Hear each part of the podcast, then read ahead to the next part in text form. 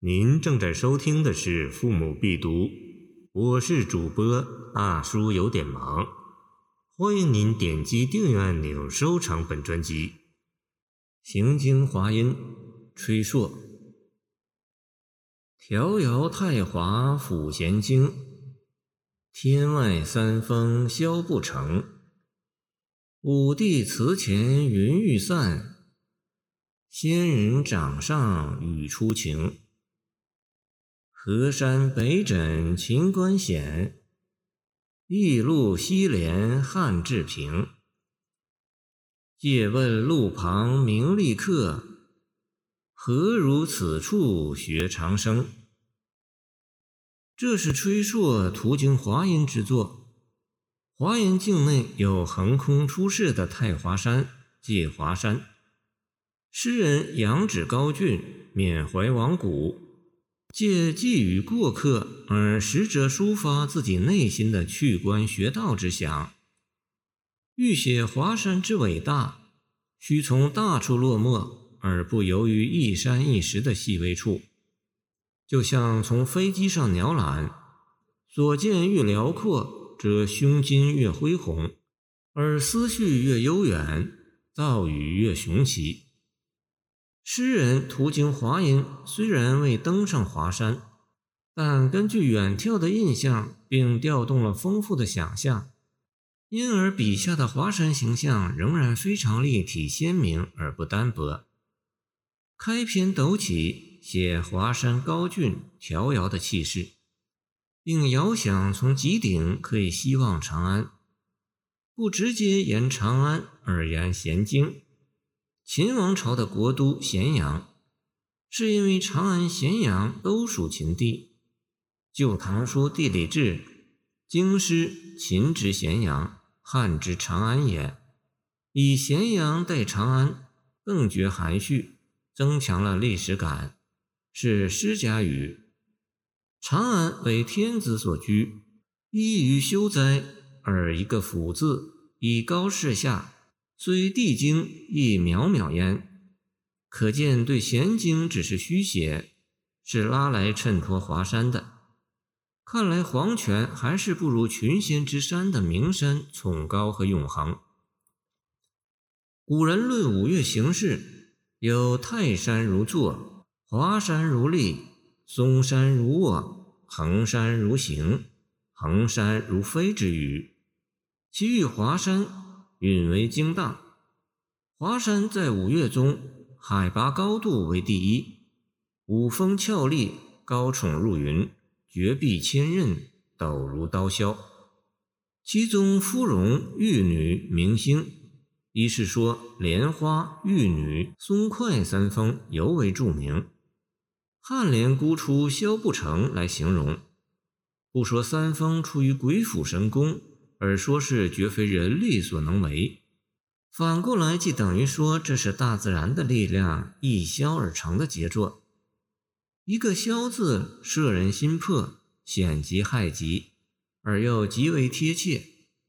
因为据宋张君房《云集七剑》载，华山诸峰都是由巨灵首批，而且巨灵神的仙掌之形仍然在目。华山诸峰中有一峰，即名仙人掌。汉武帝观仙人掌时，立巨灵祠以供祭祀，是为武帝祠。云欲散与雨初晴，应是把两个景观放在一起的互文。吹朔过此时，正值空山新雨初霁，雾散云开，空气清新，碧风如洗。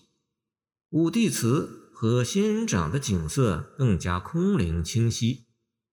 面对仙山的美景，宦途劳累之人很容易有放弃浮名、抖去俗尘、回归自然的出世之想。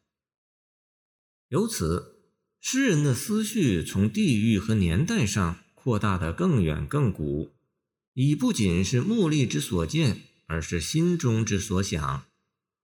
华山北枕黄河天险，与自古以来由洛阳至长安的咽喉要地函谷关相呼应。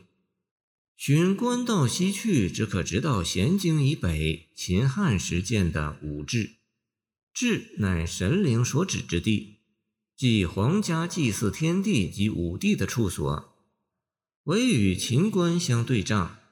剧中只提汉治，这些古迹都一一收入笔端，进一步把华山的地理形势和人文意义写大写足。华阴地处中原西去长安的必经之路，年复一年，不知有过多少熙熙攘攘、皆为名利的过客，沿着这条路跋涉到京都，寻找机遇以求发展。